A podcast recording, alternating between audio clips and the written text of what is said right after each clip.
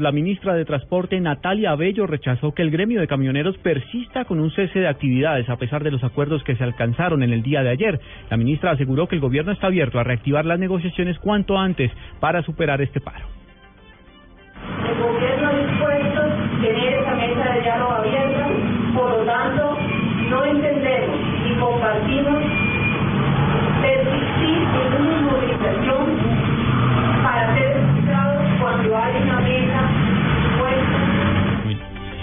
La Fiscalía General dejó al descubierto un enorme fraude en la expedición de matrículas de vehículos de carga pesada en el país. Juan Esteban Silva. La Fiscalía ha develado un fraude en matrículas de vehículos de carga pesada. Se ha proferido medida de aseguramiento contra tramitadores y un exsecretario de tránsito como presuntos responsables del uso y falsificación de documentos. Esto con el fin de permitir la expedición de licencias y transitar con libertad por todo el territorio nacional. Al respecto, Billy Torres, asesor vicefiscal. Dentro de los cuales encontramos dos tramitadores y un exsecretario de tránsito del municipio de Carmen de Bolívar. Estas irregularidades este modo de operar consistían en hacerle creer al Estado y al Ministerio de Transporte que los vehículos matriculados anteriormente habían sido objeto de hurto cuando no era así.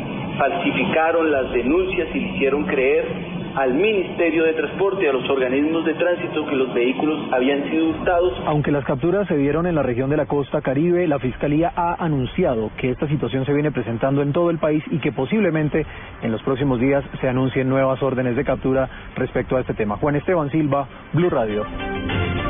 Falleció en Río Negro, en el departamento de Antioquia, el reconocido pintor Ramón Vázquez. Nos amplía la información Laura Mora.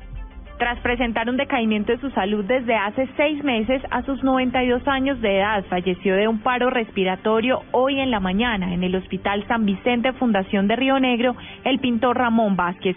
Su esposa Norfa García de Vázquez habló para Blue Radio. Eh, nunca demostró cansancio por sus labores, eh, trabajó hasta el último día, hasta el último día tuvo el pincel en sus manos y siempre fue una persona mm, muy responsable de sus deberes tanto en el hogar como con sus amistades. Este pintor antioqueño nació el 5 de agosto de 1922 en el municipio de Ituango, al norte de Antioquia. Sus obras están llenas de líneas en movimiento y sensibilidad social. Ramón Vázquez se destacaba por ilustrar en sus pinturas temas como la mitología, juegos infantiles, los paisajes, juegos de niños y el eterno Don Quijote, entre otros. El cuerpo del artista será entregado hoy a su familia y el lunes será velado en la Cámara Ardiente del Consejo de Medellín y posteriormente llevado a la Catedral Metropolitana, en donde se realizará la misa, y luego será enterrado en Jardines de Montesacro. En Medellín, Laura Mora, Blue Radio. 11 de la mañana, 5 minutos. A esta hora se presentan problemas de movilidad en la avenida Boyacá, en Bogotá, por cuenta de concentraciones y marchas. Allí se encuentra Diego Monroy.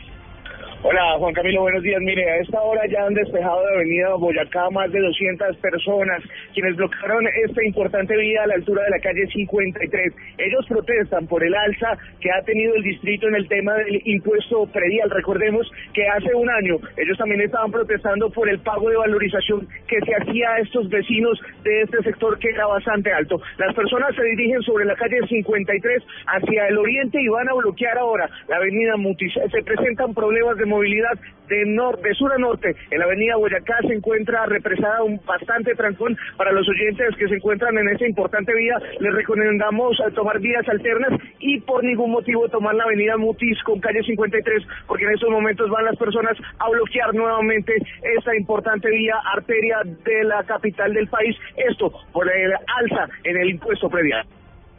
Soy Blue Radio. Mucha atención a esta hora en la Liga Premier inglesa. 1 por 0 gana el Arsenal del arquero colombiano David Ospina contra el West Ham. Sin embargo, acaba de sufrir un fuerte golpe en su rostro en medio de una jugada de choque. Ya se está restableciendo David Ospina, pero hubo un momento porque ya estaba calentando el arquero suplente luego de este fuerte choque que sufrió en medio de este partido, el cual gana el Arsenal 1 por 0. Noticias contra reloj en Blue Radio. 11 de la mañana, 7 minutos. Noticia en desarrollo hasta ahora. El presidente Juan Manuel Santos inicia un nuevo Consejo Regional de Ministros en Neiva, donde pedirá un balance de cuentas sobre los resultados de inversiones y ejecución a sus ministros en materia de regiones en el país. La cifra que es noticia, la justicia argentina ordenó embargar a la filial local del grupo estadounidense IBM por 9,3 millones de dólares debido a supuestos sobornos para informatizar el ente de recaudación fiscal durante el gobierno de Carlos Menem. Y quedamos atentos a los resultados de las elecciones legislativas en Israel. El próximo martes se llevarán a cabo. La campaña termina mañana domingo y los sondeos son ligeramente favorables al laborista Isaac Herzog.